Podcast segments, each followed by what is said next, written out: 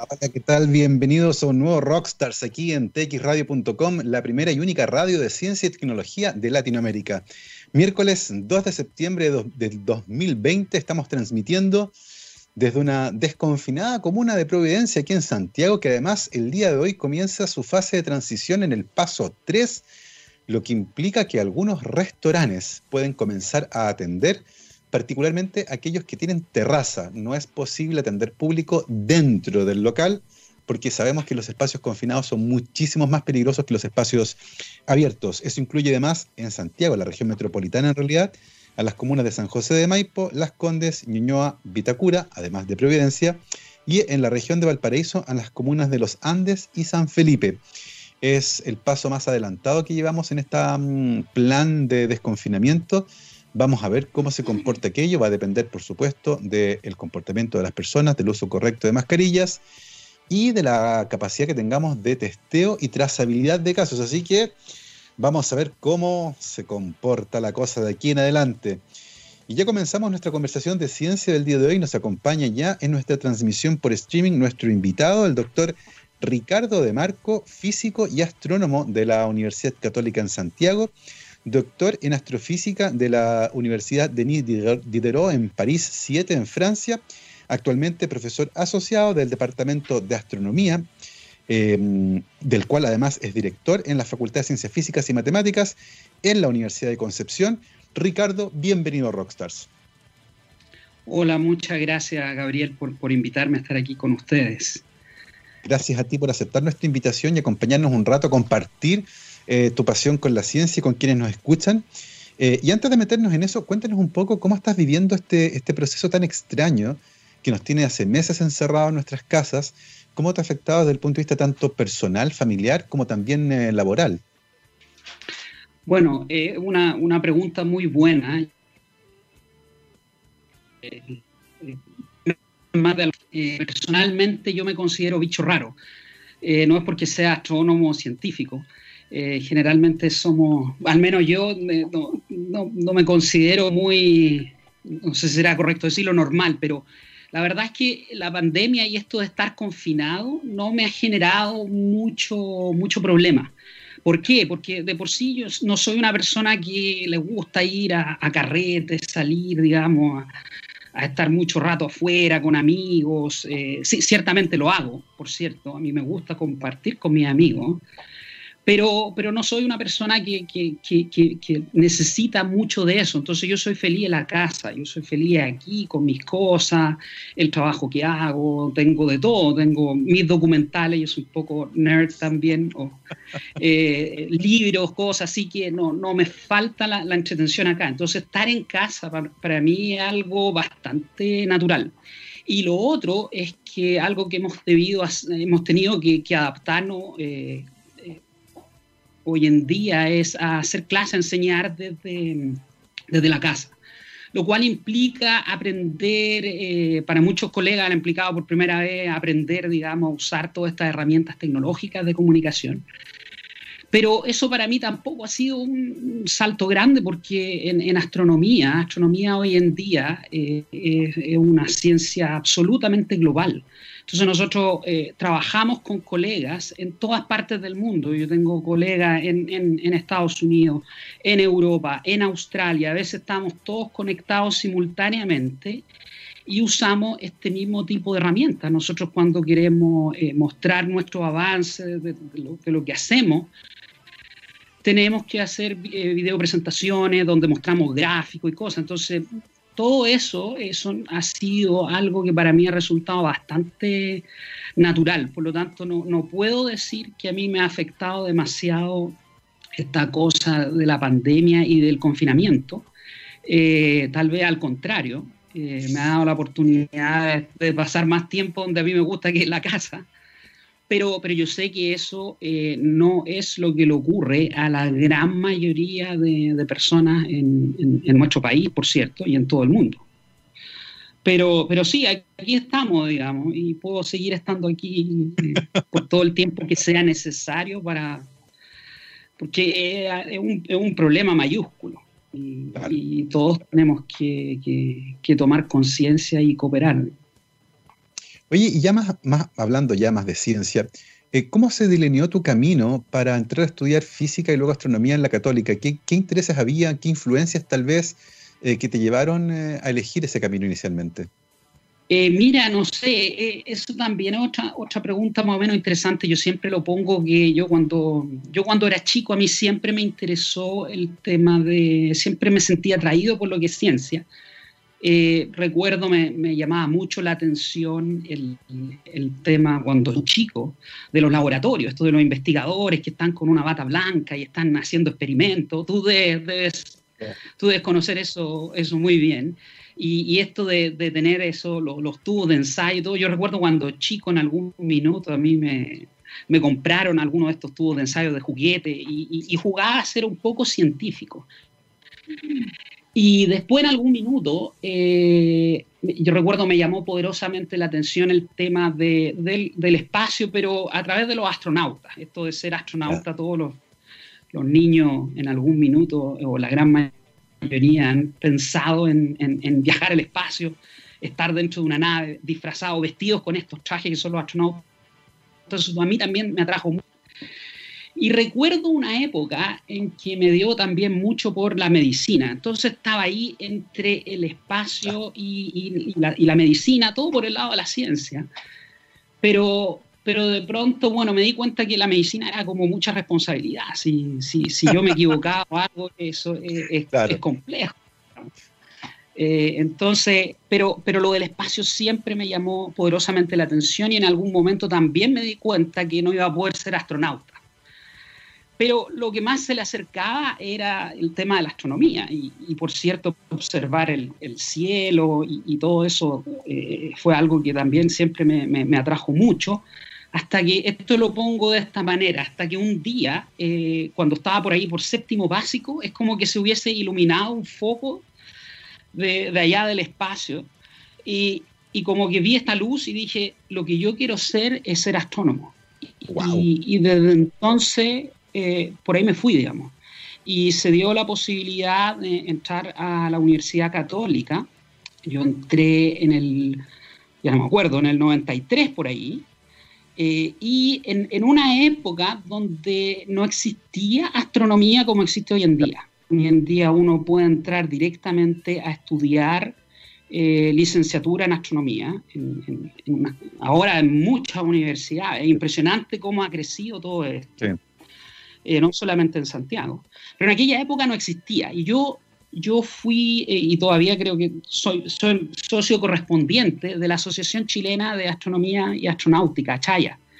Y, y eso fue, fue muy importante para mí, eh, el tener la experiencia de participar de esa asociación de, de astrónomos aficionados, porque ahí también me permitió conocer otros jóvenes, otra gente que ya estaba en la universidad estudiando eh, un poco con intenciones de a lo mejor eh, terminar siendo astrónomos, pero terminaron finalmente, recuerdo un, una persona en particular, física, pero fue muy, muy importante para mí tener ese contacto porque empecé a entender qué es lo que yo necesitaba hacer para llegar a ser astrónomo. Y en esa época, como no existía el pregrado en astronomía, había que estudiar física. Entonces yo ahí decidí, ok, yo quiero entrar a física porque ese es mi camino para, para llegar a la astronomía.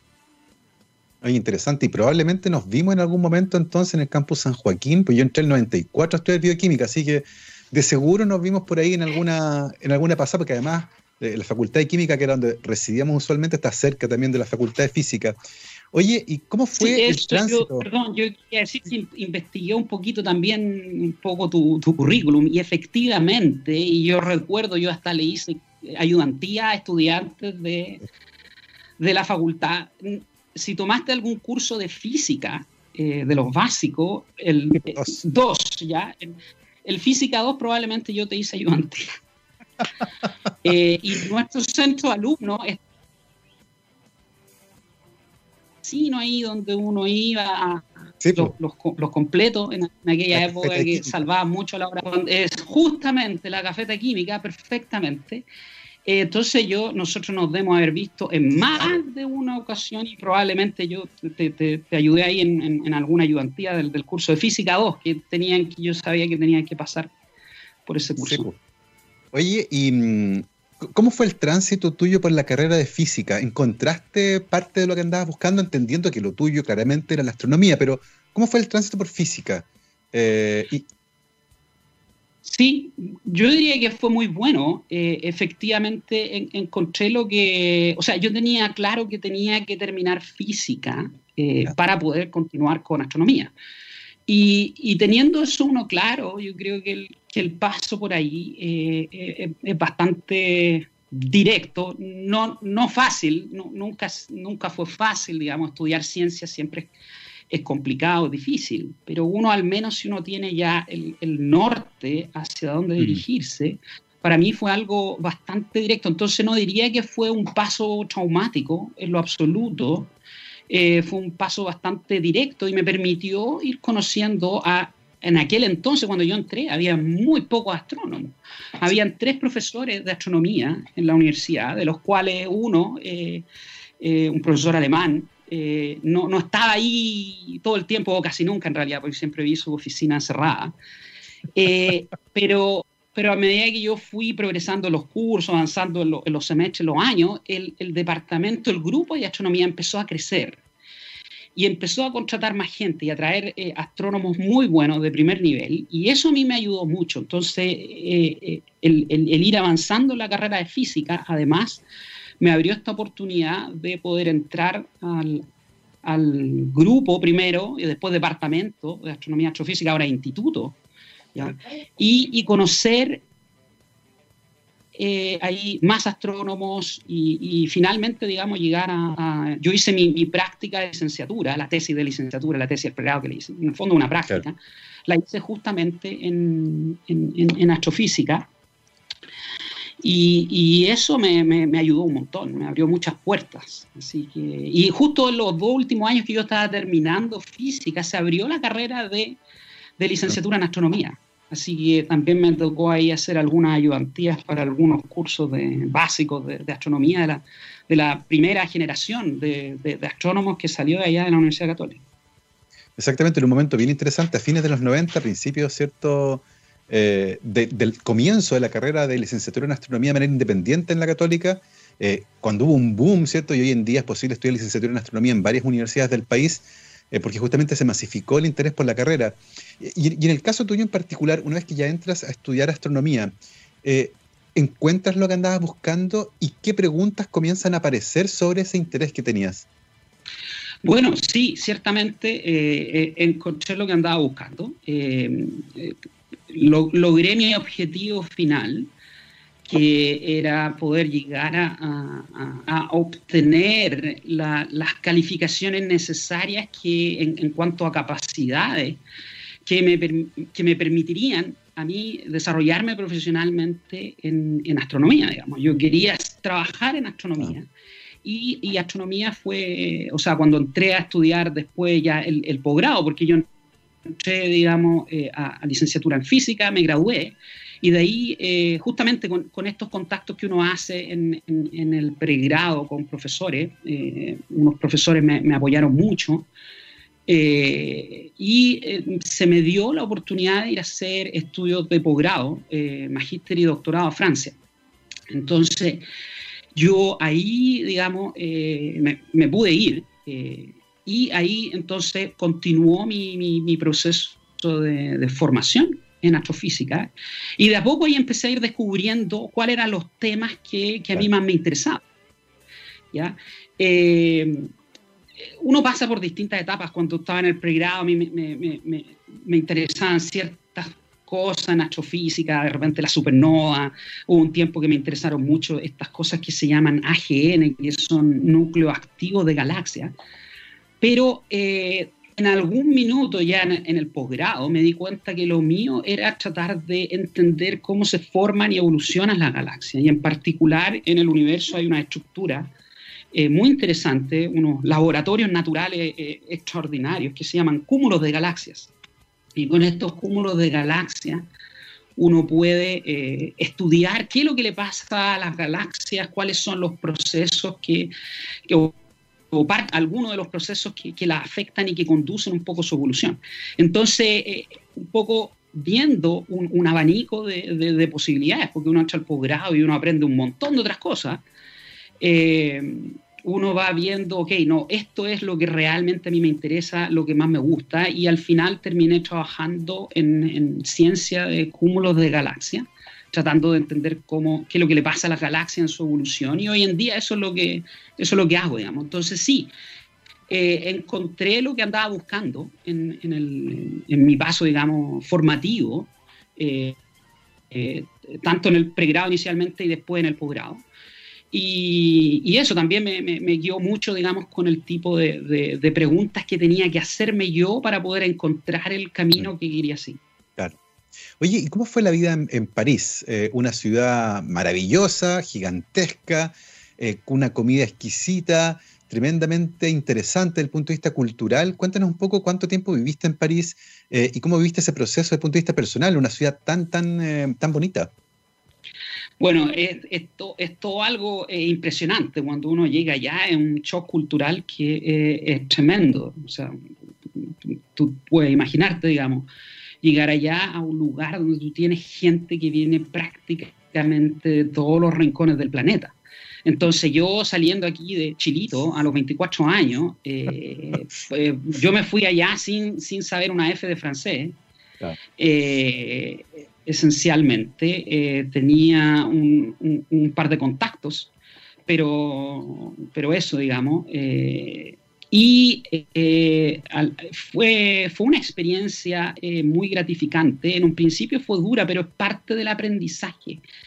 Yo sabía que iba a estar lejos de mi familia, solo en un comienzo, en un país donde yo no hablaba el idioma, pero era la meta que yo me había propuesto, era el sueño que yo tenía, entonces no lo iba a dejar irse. Entonces, llego allá, en un principio fue duro porque hay que entrar, sobre todo como se dice por ahí, tratar de, eh, lidiar con, la administración francesa. Eso, eso fue todo un, desafío. Eh, pero, pero, pero fue muy bueno y, y, en el proceso uno va conociendo a la gente, eh, cómo son. Eh, me hice también de, muy buenos amigos franceses. Eh, yo me siento en parte un, poco francés también. Eh, me apoyaron mucho, me ayudaron mucho. En un comienzo fue difícil, pero después las cosas se fueron dando. Y, eso es un tema simplemente, yo creo, de, de, actitud, digamos, de, de, decir, ok, esto va a ser difícil, pero no me voy a rendir y hay que estar, digamos, abierto y dispuesto, digamos, a, todas estas posibilidades que se vayan presentando. Entonces, París fue algo, fue algo una experiencia que, que me abrió, me expandió mi horizonte, así como el universo está en expansión de una mm. manera impresionante. Ahora, en París yo estuve primero un año haciendo una especie como de nivelación, mm. que es el equivalente a un magíster, pero en vez de dos años, que es lo que suele durar un magíster, allá duraba un año. Entonces era todo concentrado en un año. Y después de eso, eh, logré obtener eh, una beca del Observatorio Europeo Austral, de la ESO, para poder hacer eh, parte de, mi, de mis estudios de, doctorado. Yo, yo ya me fui con una beca del, del, gobierno de Francia. Yo fui becario del gobierno de Francia, pero esa beca no alcanzaba a cubrir toda la extensión del doctorado, entonces se hacía necesario postular a otras becas. Eh, y en, Europa, eh, eh, digamos, me, dieron la posibilidad, postulé, me fue bien y obtuve esta beca del Observatorio Europeo Austral, donde habían dos posibilidades. Una, hacerla aquí en Chile, porque la ESO tiene aquí todos sus telescopios. y la otra era irme a Alemania, a Garching, donde la ESO tiene su centro de operaciones, digamos, a nivel mundial. Y yo dije, bueno, pero si yo ya acabo de salir de Chile y yo quiero un poco explorar el mundo, eh, tiene mucho más sentido que me quede por acá. Así que terminé yéndome eh, con esa beca a, Alemania. Entonces, primero estuve como un año de fracción en París, después me fui a, a Garching, que está muy cerca de Múnich, en realidad la zona de, de Múnich, en Alemania. Estuve allá como por un par de años y después después volví el, poco más de dos años, dos años y medio más o menos, y después volví a terminar lo último ya la tesis de doctorado a París. Eh, entonces, al final estuve casi como mitad y mitad, un poco entre ida y venidas también entre, entre, entre Alemania y Francia. Estuve como más o menos un par de años en Francia, en París, un par de años allá en, Alemania. Y, eso, digamos, fue una experiencia tremenda. Múnich también es una ciudad increíble. A mí me encanta Múnich.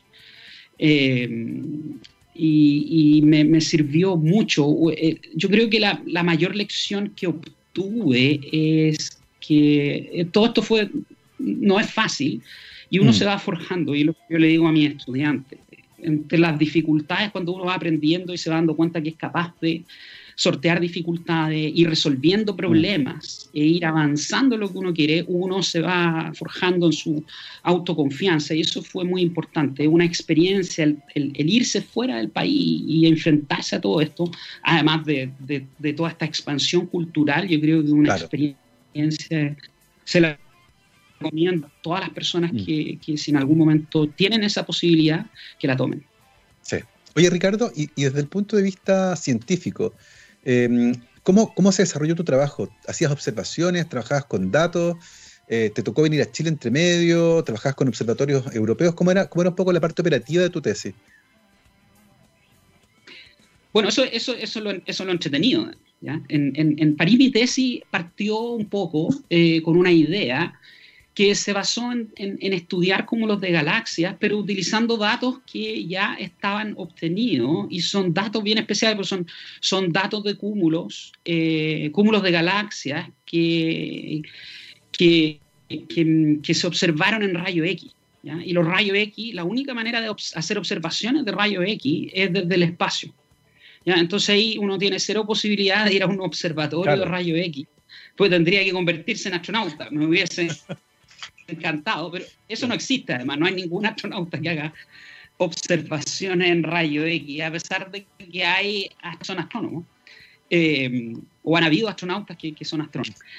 Eh, entonces, mi trabajo fue usar datos que habían sido tomados desde el espacio en estas longitudes de onda, eh, y fue bastante entretenido, pero, después cuando me fui a Alemania, me puse a trabajar con, cosas ya, datos obtenidos desde Tierra, de cúmulos de galaxias, pero en otras longitudes de onda, en más bien en el visual y en el, en el, infrarrojo cercano. Y ahí uno sí puede eh, ir al telescopio. De hecho, a mí me tocó, eh, al, poco tiempo de haber llegado y a empezar mi tesis eh, doctoral en, en, la ESO, en Garching, a mí me tocó venir a Chile con mi director de tesis a observar, eh, creo que fueron como tres noches, al VLT. Y el VLT recién, el eh, esto fue en el año, a ver, si mal no recuerdo, fue como en el, por ahí por marzo, abril o mayo, por ahí del 2001. El VLT había comenzado a funcionar en el 99, así que era como, eh, era el juguete nuevo. De hecho, la residencia, que es el hotel de Paranal, donde hoy en día uno va y se acomoda, que es un hotel increíble y está en el desierto, medio como sumergido mm. en, la tierra misma, eh, estaba en construcción. Así que yo tengo unas fotos todavía que por ahí las tengo de cuando todo eso se estaba construyendo. El, domo que hoy en día adentro hay una piscina con una especie como de bosque con, con, árboles y todo. Eh, espectacular. Súper lindo. Espectacular. Eh, ahí no está el, hoyo adentro, se, se notaba la, digamos, la estructura de lo que estaban armando, eh, pero nosotros nos tocó, digamos, estar en, una, en unos containers que todavía se utilizan, por cierto. Y, y, eso fue una experiencia increíble porque ir a, a, recolectar mis propios datos con el, con el telescopio top que había en, en ese minuto, eh, eh, fue algo bien impresionante. Ahora uno, eh, uno va, uno observa y después todos esos datos uno se los trae de vuelta a la casa, en este caso me los llevé de vuelta a Alemania, y con eso uno empieza a, trabajar y a realizar su, su, su, proyecto de tesis. Pero esa no es la única manera. Uno también no solamente va, yo no solamente fui a observar personalmente al telescopio, que es lo que la esencia del astrónomo, es poder ir al observatorio y uno mismo usar el telescopio, estar ahí, en realidad el VLT, eso más en ese entonces que hoy en día, era algo que el astrónomo no podía tocar, que solamente el personal del observatorio era el que podía apretar los, los, botones para operar toda esta, esta maquinaria. Eh, y uno ahí con ganas de, de, poder controlar lo que le encanta a uno cuando va es poder usar el telescopio. Eh, pero, pero ahí no, ahí uno, uno mira, pero uno tiene que preparar la observación, diseñarla, y uno tiene que estar ahí y guiar, digamos, y decir, miren, yo quiero, hay que hacer esto, entonces uno, es importante estar ahí, sobre todo si es que uno las observaciones que tiene que tomar decisiones en tiempo real, para mm. optimizar la observación, eso es fundamental. Pero, pero no solamente uno va al telescopio, eh, muchas veces uno eh, observaba en una modalidad que se llama de servicio y que se utiliza mucho hoy en día en todos los grandes observatorios en el mundo, donde esencialmente el, um, el personal, el staff del observatorio realiza las observaciones de uno. Uno se queda en la casa, no va al observatorio, no va al telescopio, le hace las observaciones y, y con eso uno trabaja. Y también me tocó hacer mucho de eso. ¿ya?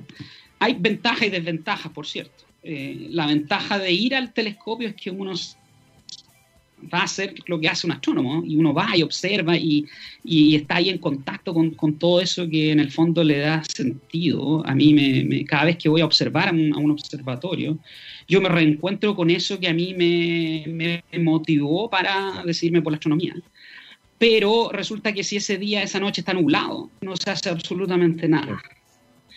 En cambio, cuando tú observas con esta otra modalidad que es de servicio, tú son, que se utilizan para observaciones que son más o menos estándares, no son muy complejas, el, el personal del observatorio los puede realizar, tú ahí puedes ponerte exigente las condiciones de la noche, del cielo, estabilidad atmosférica, cantidad de luz, etcétera, eh, cuánta luna hay, y para obtener la mejor calidad de datos posible.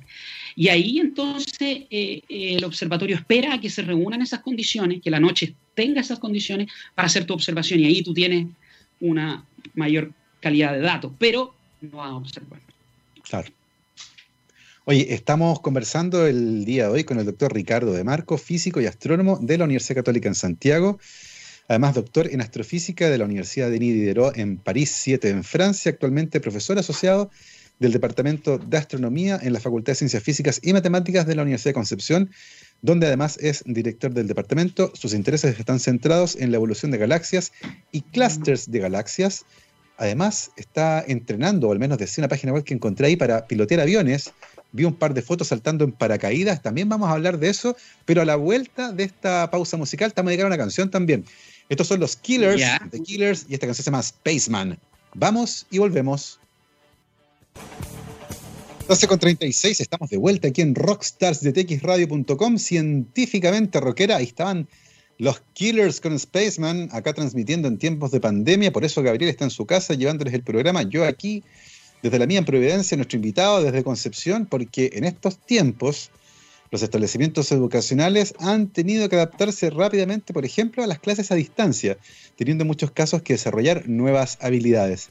En efecto educativo y en unión con Core Skills, usando su experiencia de 15 años, crearon Aula del Futuro, que es un completo programa que incluye tecnología especializada, servicios adecuados y seminarios en línea para apoyarlos y capacitarlos en estas nuevas habilidades y en sus necesidades más urgentes. Para más información visiten www.efectoeducativo.cl, los encuentran también en Facebook y como arroba efecto educativo en Twitter e Instagram. Nosotros volvemos ahora a nuestra conversación de ciencia de cada día. Estamos conversando con el doctor Ricardo de Marco, físico y astrónomo de la Católica, eh, doctor en astrofísica de la Universidad de Denis Diderot en París 7, Francia, actualmente profesor asociado del Departamento de Astronomía, del cual fue director, me contaba, hasta hace un mes atrás, hubo hace poquitito tiempo cambio de director, y ahora está de lleno trabajando, por supuesto, en lo que lo apasiona, que es la evolución de galaxias y clústeres de galaxias. Eh, Ricardo, cuéntanos un poco qué preguntas estás eh, haciéndole hoy en día a las galaxias y a los clústeres de galaxias para tratar de entender un poco mejor su evolución. Bueno, eh, hay una pregunta que ya desde un tiempo que me, que me anda dando vuelta bastante y, que con, y también eh, yo he visto que se ha transformado en, un tema que ha empezado a interesar cada vez más a la comunidad que, que trabaja en... Eh, y, esencialmente el origen de la pregunta es el, el siguiente. Nosotros observamos el universo local, aquí donde estamos. Nosotros vivimos en una galaxia que se llama la Vía Láctea, tenemos la galaxia más cercana como la nuestra, eh, la galaxia Andrómeda. Hay otras galaxias más que nos rodean. Eh, y eso forma lo que se llama el grupo local de galaxias. Y el grupo local pertenece a una estructura más grande de galaxias, el supercúmulo local, etc. Si nosotros hacemos un censo y observamos las galaxias que tenemos aquí a nuestro alrededor, eso lo llamamos el universo local, o sea, hoy, hoy en día aquí cerca. hay, un, ahí hay un concepto muy entretenido que es que mientras más lejos uno vaya en distancia, eh, uno se va moviendo más atrás en el tiempo. ¿ya? Y eso tiene que ver con el hecho de que la velocidad de la luz se mueve a una velocidad constante y finita. Es un concepto muy importante. Entonces, si yo veo objetos muy distantes, estoy viendo su luz como salió de ellos hace mucho tiempo antes. Yo no lo estoy viendo como son ahora. Tengo que esperar al futuro para poder ver cómo son hoy, la luz que salió de ellos hoy en día. Entonces yo estoy viendo simplemente cómo son cuando la luz salió de ellos. Mientras más lejos están, esa luz salió mucho antes, por lo tanto uno está viendo una luz más antigua. Entonces ahí hacemos la distinción entre el universo local, eh, que es como el tiempo hoy en día, en relación a eh, el universo distante, que es un universo más joven. ¿ya? Porque la luz que nos llega de esas distancias salió eh, cuando el universo era en sí mucho más joven. ¿okay? Si uno ve entonces las galaxias que tiene aquí en el universo local, y uno, por ejemplo, uno se, se preocupa de dos cosas, qué forma tienen y qué... ¿ya? Eh, no todas las galaxias tienen la misma forma. Hay galaxias como la nuestra, como Andrómeda, que son galaxias espirales, ¿ya? Pero hay otras galaxias que son como unos, huevitos, son esferoides, ahí son dos formas totalmente distintas. Galaxias como la nuestra tiene un huevito, pero en el centro, un núcleo, una región abultada, pero rodeada por un disco. Las otras galaxias, que son huevos completos, esferoides completos, no tienen ningún disco alrededor. Eso en cuanto a la forma. Y en cuanto al color, galaxias como la nuestra, por ejemplo, tiene un núcleo que es de un color más bien amarilloso, rojizo, pero un disco que es azul. ¿ya? En cambio, estas otras galaxias son completamente de colores más bien amarilloso, rojizo. ¿De dónde vienen los colores? Son el tipo de poblaciones de estrellas que viven en estas galaxias.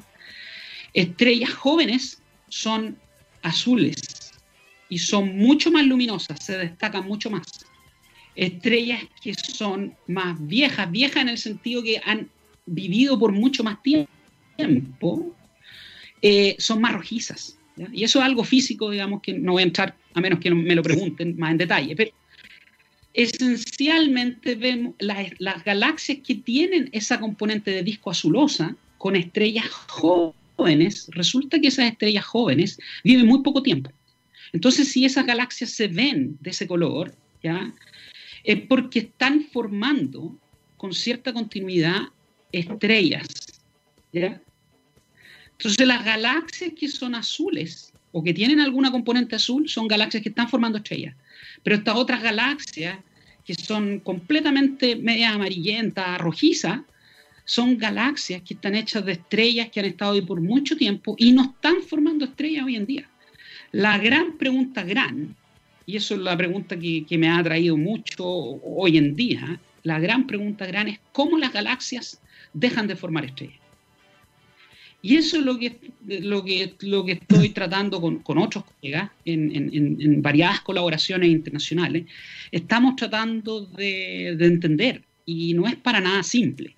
Y, y eso lo hacemos haciendo observaciones de, de galaxias en cúmulos de galaxias, no solamente aquí cerca en el universo local, sino que en el universo distante, en el universo más joven. ¿Por qué? Porque cuando nos vamos a un universo más joven, en una, en una etapa más temprana de la evolución del universo. Nos encontramos en, un, en una época de la historia cósmica donde las galaxias se están formando.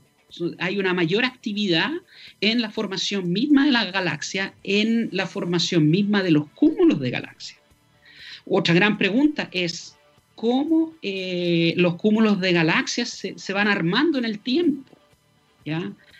Entonces, eh, en estas colaboraciones eh, nos enfocamos, y esa es la pregunta, digamos, que, me mueve a mí en, lo particular, es entender cómo las galaxias se van armando desde muy temprano en el universo y en el, y en el transcurso del tiempo, en el transcurso de su, de su evolución, cómo esas galaxias dejan de formar estrellas. ¿ya? ¿Cómo es que las galaxias eh, pierden la capacidad de mm. crear eh, estrellas? Eso es una, gran pregunta. Y no está del todo claro y es bastante complejo porque hay, hay dos, hay como dos claras posibilidades, pero también uno podría pensar en algo que es una mezcla de las dos.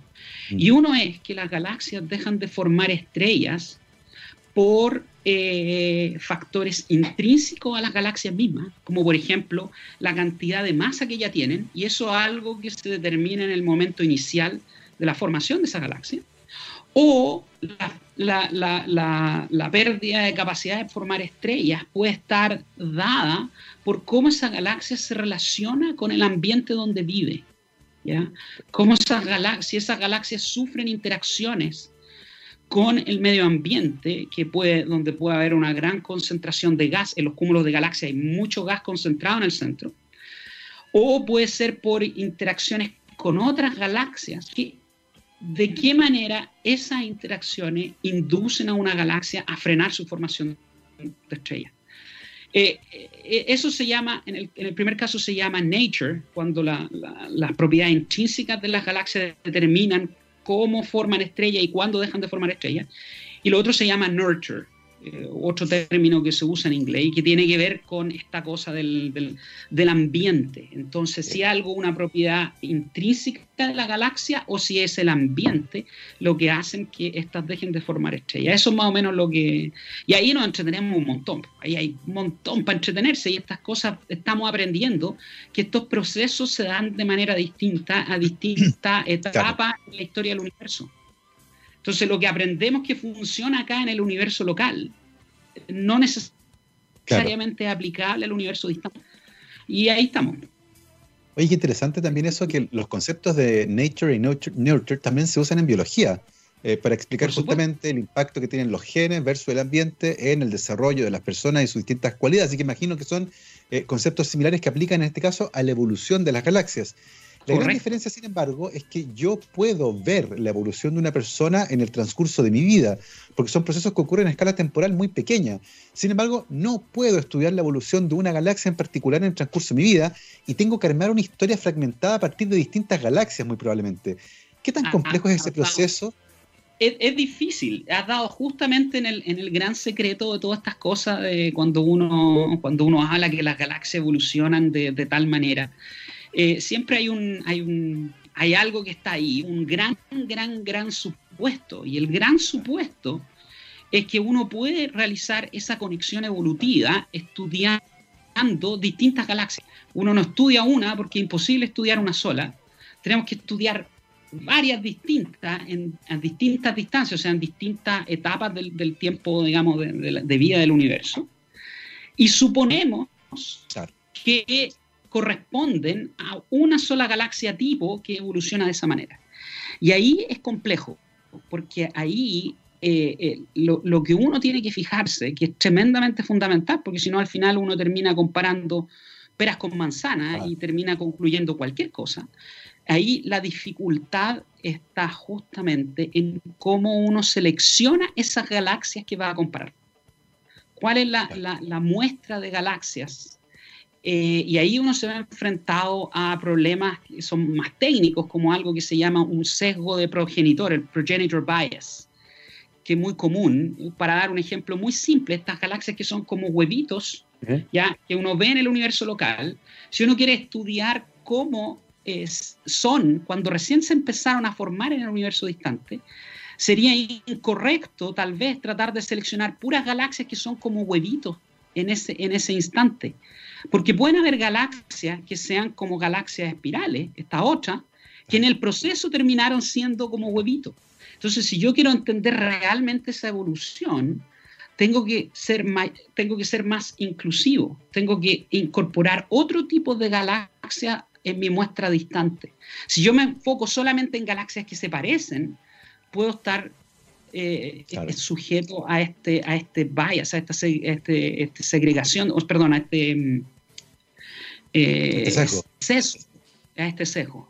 Entonces, eh, es un, es un problema bien difícil y, y, ahí uno pone mucha, mucha, mucha atención en cómo uno diseña las observaciones propiamente tal que uno quiere hacer. Y ahí hay que, por cierto, eh, ponerse a pensar, entender muy bien el problema, entender muy bien cómo uno selecciona esos objetos para estar seguro de que al final esta, esta relación que uno hace de estudiar muchas galaxias a distintas distancias, a distintas épocas, eh, realmente corresponden a como si tuviéramos una sola galaxia que está evolucionando en el tiempo. Y así aprendemos como es la evolución de las galaxias. Es una, una manera, digamos, comparando galaxias con galaxias. Eh, hay otras maneras que uno, de los mismos datos, tratar de inferir cómo era esa galaxia en un tiempo pasado, eh, pero ahí tenemos que utilizar modelos. Y si uno utiliza modelos, hay que tener cuidado con esos modelos. Entonces se puede hacer de las dos maneras. Observacionalmente, comparando galaxias verdaderas, o se puede hacer estudiando la observación de una galaxia o de un conjunto de galaxias en una época determinada y compararlas con modelos que logren predecir las propiedades que observamos en ese minuto. Y si eso lo logramos y los modelos están bien hechos, nosotros podemos decir entonces, ah, antes que eso, esta galaxia evolucionó de esta manera. Y eso es la parte teórica. Mm. Y, ustedes saben, por ejemplo, qué factores son los más relevantes para poder entender o, predecir de, de mejor forma cómo va a evolucionar una galaxia, la cantidad de materia que hay ahí, la cantidad de estrellas, el tiempo, cómo se mueve, por ejemplo. ¿Qué factores son relevantes eh, para poder tratar de entender esas características? Eh, eh, justamente este problema de, nature y nurture, de partida, en la parte de nature, lo, que es fundamental es la masa. Hay que entender bien cuál es la masa de la galaxia, porque la masa de la galaxia determina un montón de cosas. Eh, de partida, a través de la masa, las galaxias interactúan gravitacionalmente. Cuando hablamos del universo eh, a gran escala, ahí la, fuerza dominante esencialmente, lo, lo, que no nos podemos olvidar es la gravedad. La gravedad tremendamente lo que mueve estas, estas cosas de, de, manera dinámica, que determina también la manera en que las galaxias interactúan físicamente. Eso es mm nurture, ¿ya? Pero el nature es qué tan grande, qué tan masiva es la galaxia. Entonces, la masa es, un factor súper importante. Y lo otro que, hemos estado tratando de, entender bien es justamente esto de el ambiente. Y el ambiente eh, se puede caracterizar ya sea por la densidad numérica de galaxias que hay cercanas a alguna, ¿ya? O cuál es la densidad de materia donde está esa galaxia. Y ahí hay varias técnicas que uno puede usar para cuantificar esa densidad. ¿ya? Ahora la cosa se complica. En la masa de las galaxias está la masa total de las galaxias, pero las galaxias están principalmente hechas de materia oscura. Entonces lo que uno ve es la masa estelar, es la masa en estrellas. Ahora uno puede determinar cuál es la masa total de una galaxia, más allá que la masa de estrella. Pues la masa de estrella uno la puede estimar a partir de qué tan luminosa más o menos la galaxia. Pero hay que tener cuidado porque si yo observo la galaxia en distintos filtros, a distintos mm, rangos de energía de luz, esa galaxia se va a ver un poco distinto. Y si yo la quiero observar eh, en longitud de onda donde yo sé que las estrellas más jóvenes que se están formando eh, eh, se hacen mm. más presentes, justo esas zonas son las que son más sensibles a la presencia de polvo que atenúa esa luz. Entonces me cambia eh, mi, cálculo de cuántas estrellas está formando esa galaxia, por ejemplo. Mm. Eh, y el polvo es una consecuencia de la formación estelar, además. Y el polvo además es súper importante para inducir, para ayudar a la formación estelar, pero tiene este problema. Entonces, eh, es complicado. Uno puede calcular la cantidad total de masa estelar de una galaxia si es que uno observa en, zonas del espectro electromagnético donde uno no se ve muy afectado por estos efectos del polvo, por ejemplo. Ahí uno tiene una estimación de masa estelar, que eso es lo que hacemos. Pero la masa total uno la puede calcular por, eh, eh, mediante la dinámica interna de la galaxia. Y para eso necesitamos observar con mucha resolución lo que se llama el espectro. Uno descompone espectralmente la luz de la galaxia, es como que uno agarra la luz de la galaxia y la ordena, esa luz la ordena de acuerdo a la energía que tiene cada uno de los fotones que nos llega de esa galaxia. Y eso es un espectro en el fondo, es una distribución de luz en función de la energía, de la longitud de onda o frecuencia de esos fotones. Si uno hace observaciones con buena resolución, eh, espectral en este caso, significa que uno estira ese espectro y uno puede ver más detalle entre medio, entre las longitudes de onda. Cuando uno tiene buena resolución, uno puede distinguir la forma, entre ellos el ancho, ah. de ciertas líneas que hay en los espectros de las galaxias. Y esas líneas vienen, se producen en la atmósfera de las estrellas que componen esa galaxia. Por lo mismo, el ancho de esas líneas tiene codificada la información de qué tan rápida se mueven esas estrellas.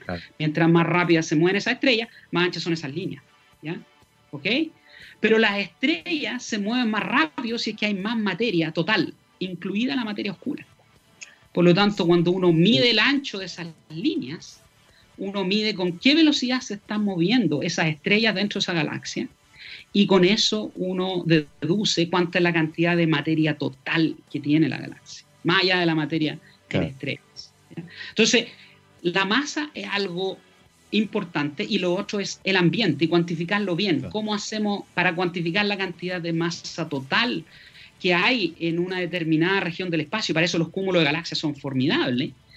Eh, uno utiliza utiliza una técnica que, viene de una consecuencia de la relatividad general de Einstein, que son los lentes gravitacionales. Y uno hace estudios de, lentes gravitacionales para determinar la distribución de densidad de masa y dónde están ubicadas estas galaxias.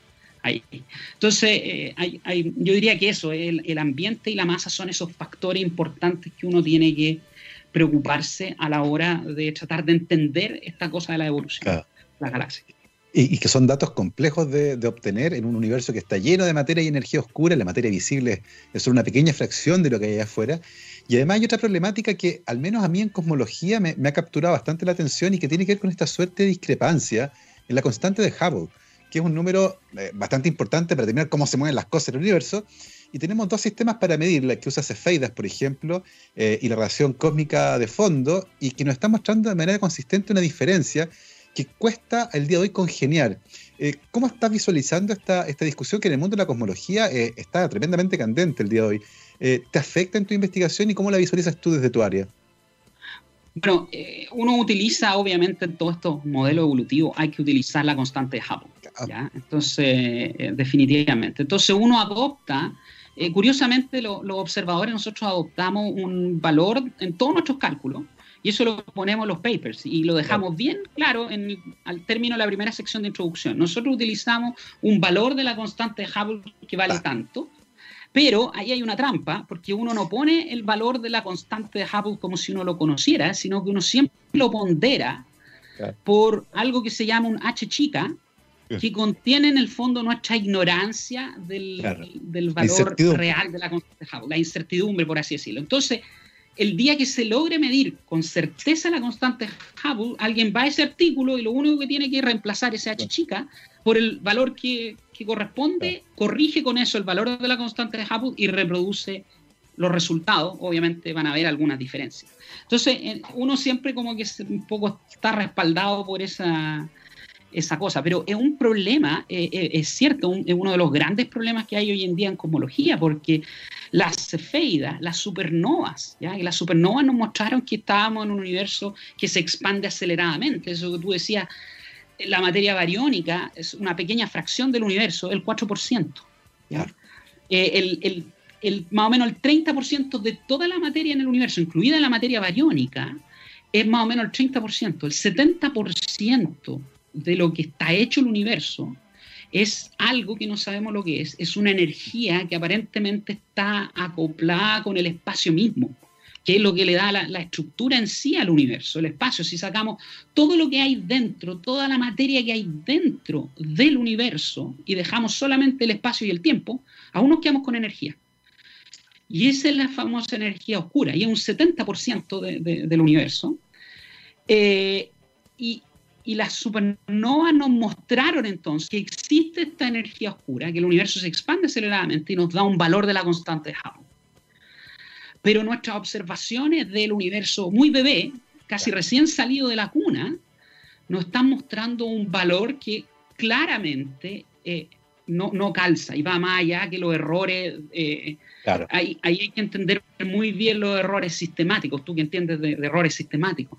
Eh, pero si no se logran reconciliar esos resultados, y aparentemente la supernova está muy bien ahí, las cefeidas están muy bien ahí, a lo mejor significa que no estamos entendiendo bien la física del universo temprano y tenemos que replantearnos ciertas cosas. Y eso es lo que uno siempre tiene que mantener abierto como perspectiva en, ciencia.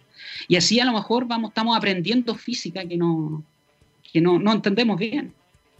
Es una discusión tremendamente interesante. He leído muchísimo al respecto. Adam Rees, por ejemplo, establece una hipótesis similar a tú dices, tal vez hay algo de la cosmología temprana que no estamos entendiendo y vamos a aprenderlo en el futuro. Y el futuro acá nosotros al menos se nos acabó porque el tiempo nos pilló. Po. Es la una de la tarde, se nos pasó volando esta conversación. El tiempo relativo. Absolutamente. Esta entretenísima conversación con el doctor Ricardo de Marco, físico y astrónomo de la Católica, doctor en astrofísica de la Universidad Denis Diderot en París, París 7 en Francia. Actualmente mm, académico, profesor asociado del Departamento de Astronomía de la Facultad de Ciencias Físicas y Matemáticas allá en la capital del rock del sur de Chile, en la Universidad de Concepción. Ricardo, te queremos agradecer mucho por haberte conectado con Rockstars muchísimas gracias a ti, Gabriel, y a, todo tu equipo por haberme invitado. Estuvo súper entretenido. Eh, el tiempo eh, se hizo nada. Como si estuviéramos viajando cercano a la velocidad de la luz. Así que si me quieren invitar para hacer otros capítulos, podemos seguir hablando de, más cosas. Encantadísimo, soy un fanático también de la ciencia del espacio. Ahí le vamos a avisar a nuestro querido productor, a Gabriel, el que no está aquí, el que no está aquí. Nosotros nos vamos, como siempre, con nuestro especial de rock en el All You Need Is Rock del día de hoy. Nos acompaña la banda Tool, así que nos vamos con toda la fuerza de esta tremenda banda. Comenzamos con The Pots. Nosotros nos vemos mañana, que estén muy bien. Chao, chao.